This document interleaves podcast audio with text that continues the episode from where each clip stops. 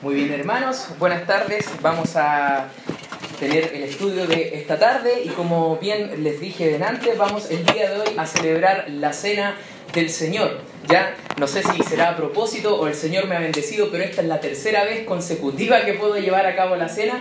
Y sin duda hermanos es importante que fuera de toda broma Pensemos en lo serio que es esto y en el tremendo privilegio que nosotros como cristianos tenemos de participar de un momento tan solemne como es la cena del Señor, hermanos. Sin duda tiene un significado tan tremendo, no es algo que hacemos porque es Semana Santa para todo el mundo, sino que es algo que hacemos porque es una de las dos ordenanzas del Señor. Y es importante, hermano, que nosotros podamos entender y comprender cuál es el trasfondo de la cena, lo significativo que representa, por qué el Señor tenía que llevar a cabo la cena y es lo que vamos a estar estudiando en el día de hoy. Por favor, acompáñenme al libro de Marcos, capítulo 14, versículo 26.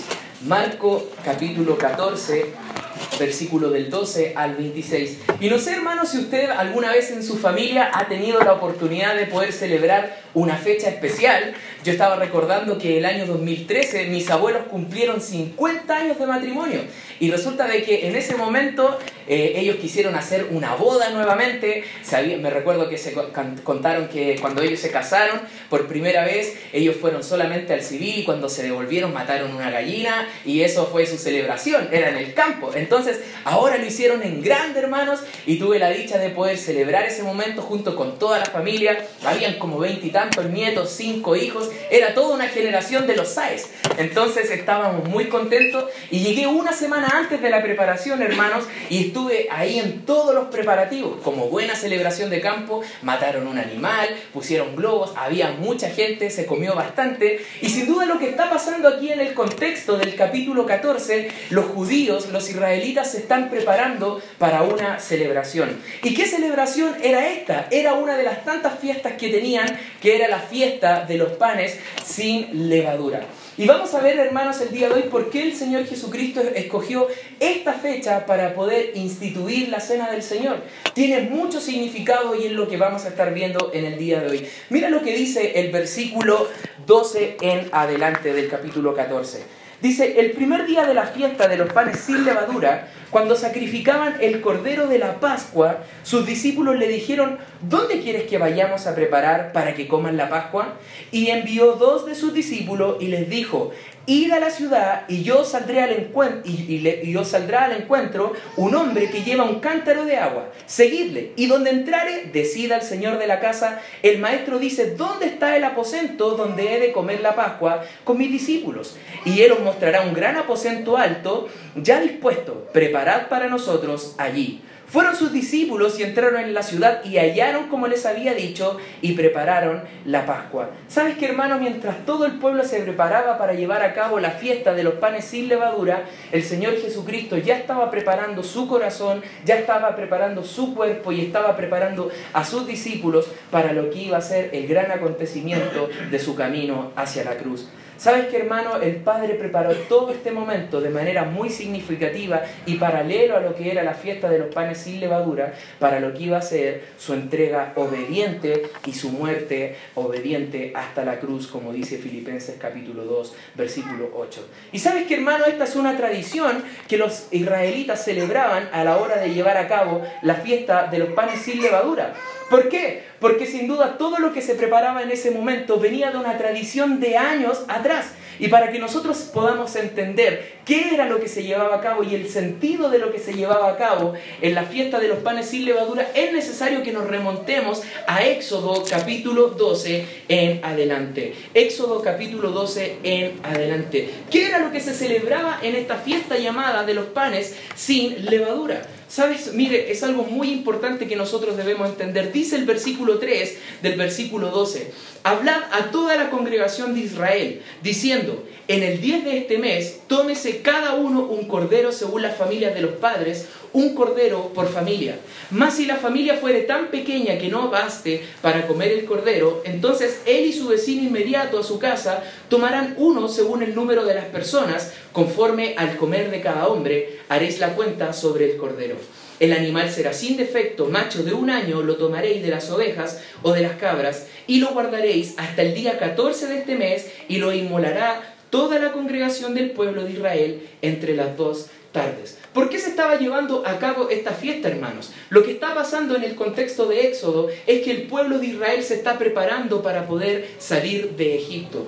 Ya Dios había hablado a Faraón a través de seis plagas, indicando de que debía poder dejar ir al pueblo. Pero faltaba una de esas plagas, y era cuál? Era la muerte de los primogénitos. Y el Señor, ¿qué es lo que está ordenando aquí a los israelitas? Les está ordenando de que van a tener un momento especial, una noche especial, en donde van a matar un cordero y van a tomar la sangre de este cordero, van a tener que tomar un hisopo, algo así como una brocha, ponerlo en las esquinas de las puertas. ¿Para qué? Para que cuando viniere el ángel de la muerte a llevar a los primogénitos, el Señor, ¿qué es lo que iba a hacer? Iba a pasar por alto aquella casa. No iba a tomar ninguna vida, hermanos. No iba a tomar ninguna vida a causa de la desobediencia de Faraón. Y lo que se está celebrando aquí, hermanos, el día de hoy, es lo mismo que el Señor Jesucristo hizo con nosotros. ¿Qué es lo que hizo Él? Con su sangre Él pasó por alto cada uno de nuestros pecados. Sin duda podemos ver a la luz de este pasaje que es algo muy significativo. La cena tenía algunas reglas, debía el cordero ser sacrificado entre los recintos del templo, tenía que ser comida dentro de los límites de la ciudad de Jerusalén. Podemos ver en el versículo 8 de que qué es lo que consistía originalmente la cena. Mira, dice el versículo 8 del capítulo 12 de Éxodo, y aquella noche comerán la carne asada al fuego y panes sin levadura con hierbas amargas lo comerán. ¿Sabes que hermano? Todos estos elementos que se están tomando aquí para poder llevar a cabo la Pascua tienen un significado importante. Por ejemplo, el pan, ¿qué significaba? El pan no leudado significaba de que los israelitas en su apuro por tener que salir no había alcanzado a leudar este pan. Las hierbas amargas hablaban del sufrimiento de que ellos sufrieron, sufrieron como esclavos. Y en algún momento posterior de la historia se agregó a la ceremonia la bebida de cuatro copas de vino diluidas en agua ¿Esto qué quiere decir, hermanos? Que a diferencia de cómo se enseña en otros lados, no era vino fermentado, sino de que era vino diluido en agua. ¿Y qué es lo que recordaba todo este momento que celebraban los israelitas generación tras generación? Lo que recordaba era una victoria pasada de que la muerte no pudo con ellos gracias al sacrificio de ese cordero. Jehová, ¿qué es lo que hizo? Pasó por alto cada una de las transgresiones al ver la sangre pintada en la puerta. ¿Qué es lo que hizo? No castigó a aquellos que llevaron a cabo este procedimiento. Y los israelitas celebraban de generación en generación a fin de qué? A fin de celebrar lo que ellos habían vivido como pueblo al ser librados de la esclavitud de Egipto. Mira hermanos, volvamos a Marcos capítulo 14. ¿Por qué motivo el Señor escoge este momento para poder instaurar la cena? ¿Por qué motivo el Señor lo hizo? ¿Sabes lo que, qué es lo que está sucediendo en este momento, hermanos? El Señor está tratando de recordar y está tratando de decir que su vida ahora Él iba a ser el Cordero que iba a pagar por cada uno de los pecados. Ya no iba a ser necesario, hermano, que cada año tuviesen que celebrar esto porque Él iba a ser el Cordero absoluto por el perdón de los pecados de toda la humanidad y por todas las generaciones. ¿Qué otra cosa nos enseña este pasaje? Nos enseña que durante la fiesta hubo una traición. Mira lo que dice el versículo 17 del capítulo 14. Dice, y cuando llegó la noche, vino él con los doce. Y cuando se sentaron a la mesa mientras comían, dijo Jesús, de cierto os digo que uno de vosotros que come conmigo me va a entregar. Entonces ellos comenzaron a entristecerse y a decirle uno por uno, seré yo, y el otro, seré yo. Él respondiendo les dijo, es uno de los doce el que moja conmigo el plato. Versículo 21, a la verdad el Hijo del Hombre va, según está escrito de él, mas hay de aquel hombre por quien el Hijo del Hombre es entregado. Bueno le fuera a ese hombre no haber nacido. El Señor Jesús está anunciando acá que uno de los que le había acompañado durante tres años y medio le iba a entregar. Y esto sorprendió a todos aquellos discípulos que le estaban mirando en ese momento, excepto a uno, excepto a Judas, hermanos. ¿Sabes? El Judas sabía que Jesús estaba hablando de él y hasta el final, hermano, ocultó sus intenciones para poder revelarlos. ¿Sabes que algunas personas intentan equivocadamente defender a Judas? Diciendo de que era parte de un plan maquiavélico preestablecido ya, porque si no, no hubiese quien le entregara al Señor. Si Judas no hubiese tomado aquella determinación, no hubiese el Señor ido a la cruz. Pero sabes que Judas no es ninguna víctima. Judas sabe lo que es, hermano, al igual que toda la humanidad, al igual que nosotros en algún momento, es responsable por sus propios actos. ¿Sabes qué, hermano? ¿Qué fue lo que condenó a Judas? No fue obviamente que él le entregara, lo que fue que le condenó fue que nunca se arrepintió de sus pecados. Y sabes qué, hermano, el día de hoy hay muchas personas que no se han arrepentido de sus pecados. Muchos millones de personas se están yendo al infierno, al igual que Judas, por una simple razón, porque no se han arrepentido de sus pecados y por no haber creído en Jesucristo. ¿Sabes? El Señor Jesús, en su inmenso amor, hasta el último minuto estuvo sentado a la mesa con aquel que le iba a entregar. Mostró tremendo amor, tremenda misericordia, tremenda compasión, hasta el último. ¿Sabes qué incluso hizo luego de la cena? Le lavó los pies. Le lavó los pies, estuvo sentado con aquel que le iba a apuñalar por la espalda. Y ese es el amor del Señor. Eso es lo que recordamos el día de hoy, hermanos, a través de la cena. Que su cuerpo y su sangre fueron molidos y vertidos por nosotros para el perdón de nuestros pecados. Amó a ese traidor y te amó a ti y te, me amó a mí. ¿Sabes, hermano? Creemos que Judas quizás está en una categoría superior a nosotros por haber traicionado a Cristo. Déjame decirte que cualquiera que ha negado creer en el Hijo de Dios ya está condenado, dice Juan 3, 17 al 18, hermanos.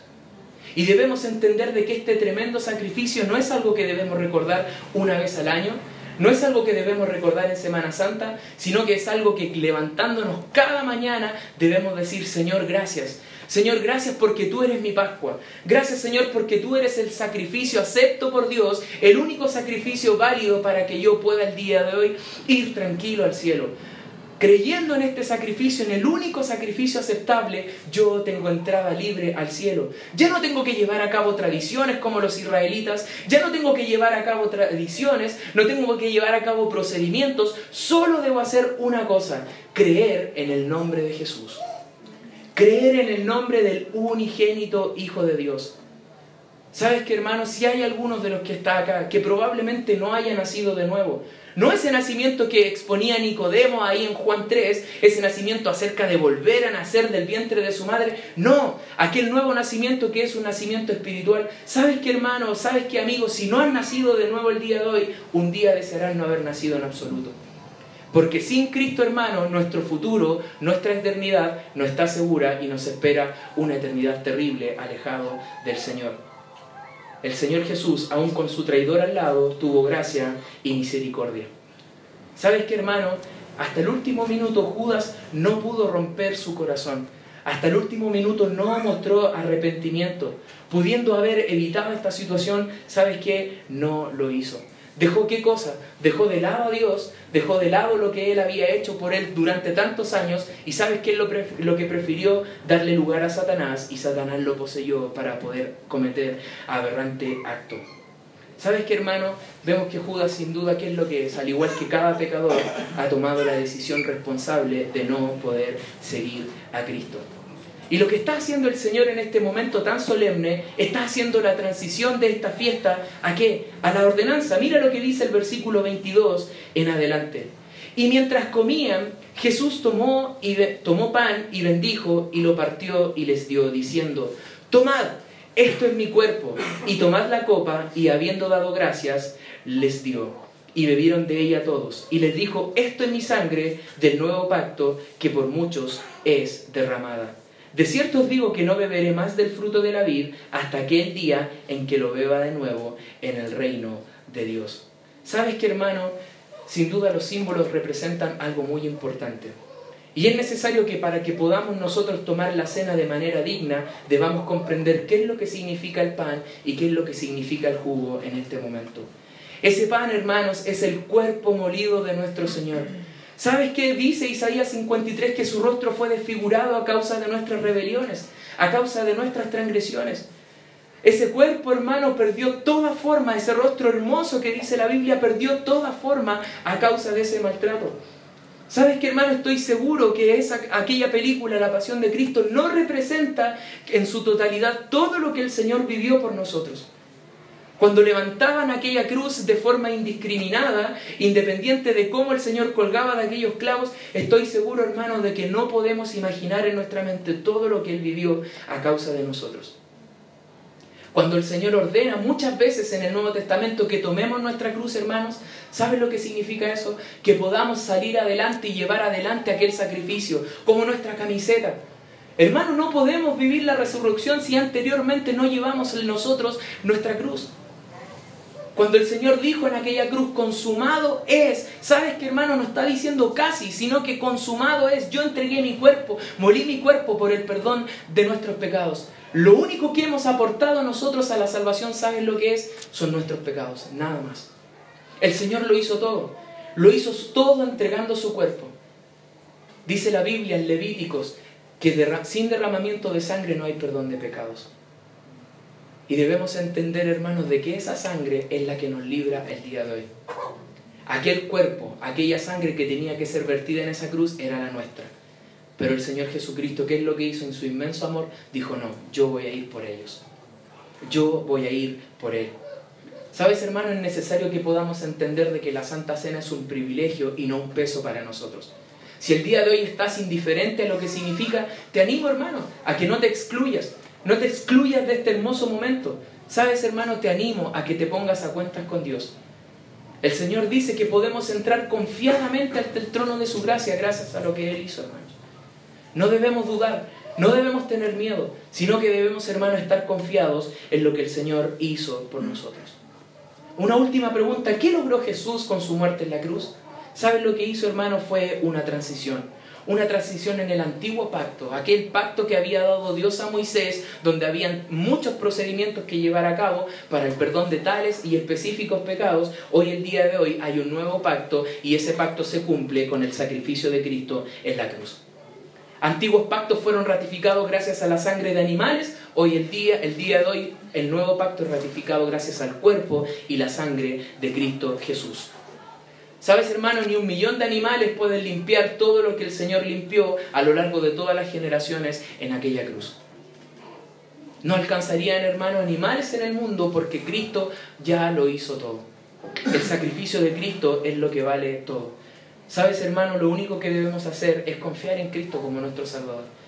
Quizás ya has aceptado a Cristo Jesús y no es, no es, hermano, la idea que tú puedas vivir una rutina como cristiano que después de cada semana de trabajo me levanto el domingo para poder venir a la iglesia y escuchar un mensaje más. No, hermanos, lo que Cristo hizo ha marcado un precedente en nuestras vidas, un antes y un después. Y si el día de hoy podemos celebrar la cena del Señor, es gracias a que un día Él no se resistió. No dijo, yo no, no, no, Señor, que quizás vaya otro, Padre, que vaya otro. Él dijo, Señor, que se haga tu voluntad y no la mía. Cuando nosotros muchas veces, hermanos, dentro de la iglesia nos resistimos, no quiero hacer esto, no quiero hacer esto otro, es que quizás no estoy de ánimo, es que quizás estoy triste, estoy apenado, el Señor Jesucristo no le importó nada de lo que él sentía, el Señor Jesucristo fue para poder agradar a Dios. Y yo te quiero animar el día de hoy, hermanos, te quiero animar a que tú puedas buscar agradar a Dios y no buscar agradarte a ti mismo. Celebramos hoy día, hermanos, lo que ha cambiado toda la humanidad. Celebramos el día de hoy, hermanos, conmemoramos el sacrificio más importante. Celebramos el día de hoy a Cristo Jesús. No murió, hermanos, simplemente, sino que murió por perdón de pecados y resucitó. Y gracias a eso nuestra confianza y nuestra fe no es vana, sino que es viva. Hermanos, vamos a orar ahora en el momento de la invitación y te quiero invitar a que no simplemente oremos, sino que estemos meditando y reflexionando y poniéndonos a cuentas con Dios. Si tú eres un creyente, te animo a que si tu relación con el Señor ha estado quizás ahí nomás, te quiero animar, hermanos, a que el día de hoy puedas volver a ponerte a cuenta con Él. Puedas decirle, Señor, quiero comenzar de nuevo. Señor, ayúdame a poder levantarme de nuevo y a que podamos llevar, Señor, una relación estrecha tú y yo. El Señor sin duda te va a recibir con brazos abiertos. Y si quizás estás por primera, segunda vez con nosotros y aún no has recibido a Cristo como tu Salvador personal, sabes que hoy puede ser el día de tu salvación. Hoy puede ser el día en que puedas tener seguridad en cuanto a tu eternidad. Vamos a estar orando para este momento de la invitación y después vamos a tener la cena. Padre amado, te damos muchas gracias, Señor, por este tiempo. Agradecemos, Señor, tu palabra, agradecemos el sentido que tú pusiste, Señor, a la hora de instaurar la cena. Agradecemos, Padre, que podemos el día de hoy celebrarla. Perdónanos, Señor, porque muchas veces pedimos, Señor, más que agradecemos.